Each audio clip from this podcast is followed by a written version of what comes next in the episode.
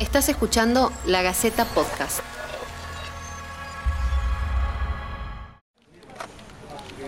Bienvenidos a De Turno, el ciclo de salud de la Gaceta Podcast. Yo soy Lucía Lozano. Nuestro objetivo es llevarte un poco de claridad en medio de tanta información. Debemos tener mucho cuidado con replicar noticias falsas que aumentan la confusión y la psicosis colectiva. Con el compromiso y la seriedad que se necesitan, vamos a responderte día a día todas las dudas. Si nos estás escuchando a través de lagaceta.com, podés dejarnos tus inquietudes en los comentarios.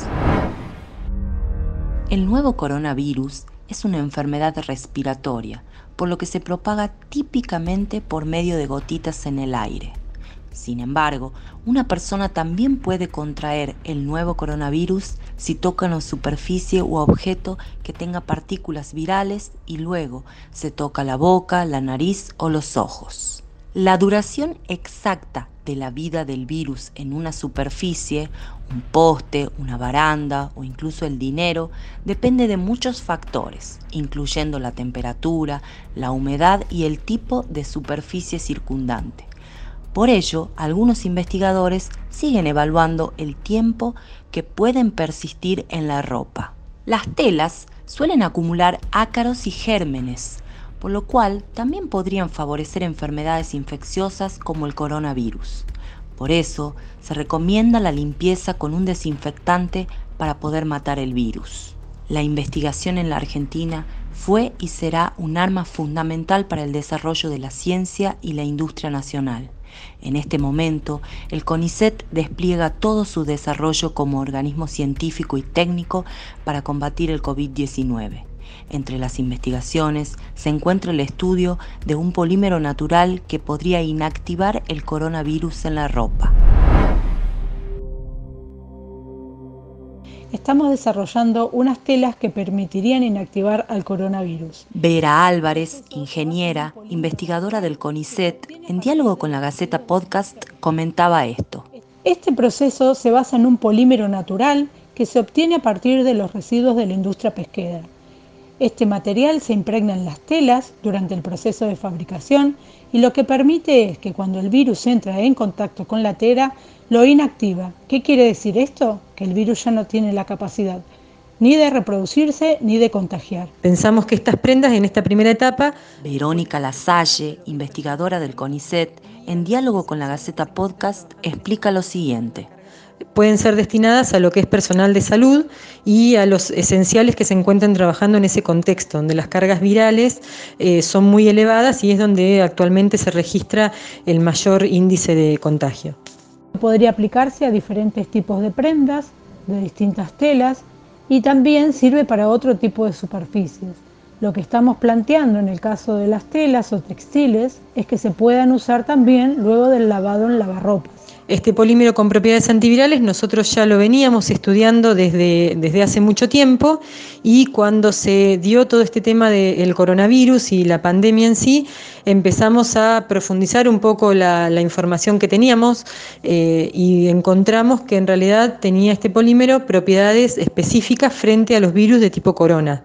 Eso nos motivó a desarrollar este, un plan como para... Eh, elaborar el proyecto que ahora tenemos en marcha.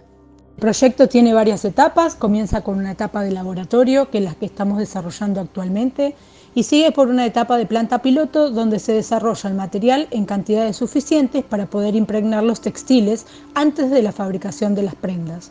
Para esa etapa estamos trabajando con una industria textil que es una cooperativa que se encuentra muy cerca de Bahía Blanca. Luego de eso, lo que haremos es pasar por las etapas de certificación que realizan el INTI Textiles y el ANMAT, ya que son materiales que van en contacto con la piel.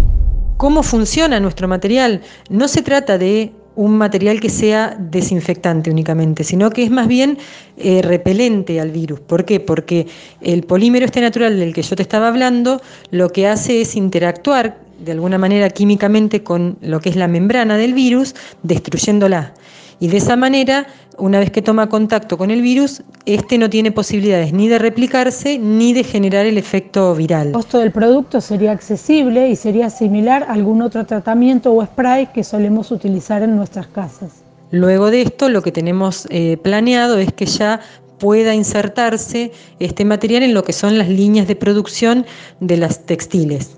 Para eso ya contamos con el apoyo y el compromiso de la cooperativa Textiles Pihué, de acá de la localidad de Pihué, con quienes eh, estamos ya trabajando desde hace un tiempo, desde que solicitamos el proyecto que eh, nos está, a través del cual nos estamos financiando, que es el que nos otorgó la Agencia Nacional de Promoción Científica y Tecnológica y de la Innovación eh, a principios de mayo. En una segunda etapa del proyecto estamos pensando en diseñar un spray que pueda aplicar la gente en su propia ropa antes de salir de la casa y que le sirva de preventivo contra el coronavirus.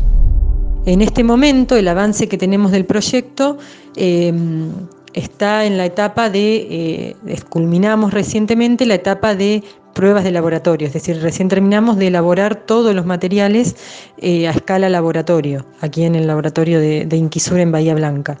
Ahora estamos en la etapa de ensayos antivirales, estamos ensayando, preparamos una serie de 13 formulaciones y estamos ensayando eh, las propiedades antivirales que tiene cada una de ellas. Creemos que entre seis meses y un año ya tendríamos este material eh, para estar, eh, que se podría estar produciendo a nivel eh, industrial y comercializándose. Esa es la expectativa que tenemos. Esto fue la Gaceta Podcast. Déjanos tus preguntas y comentarios. Vamos a estar brindando información chequeada permanentemente.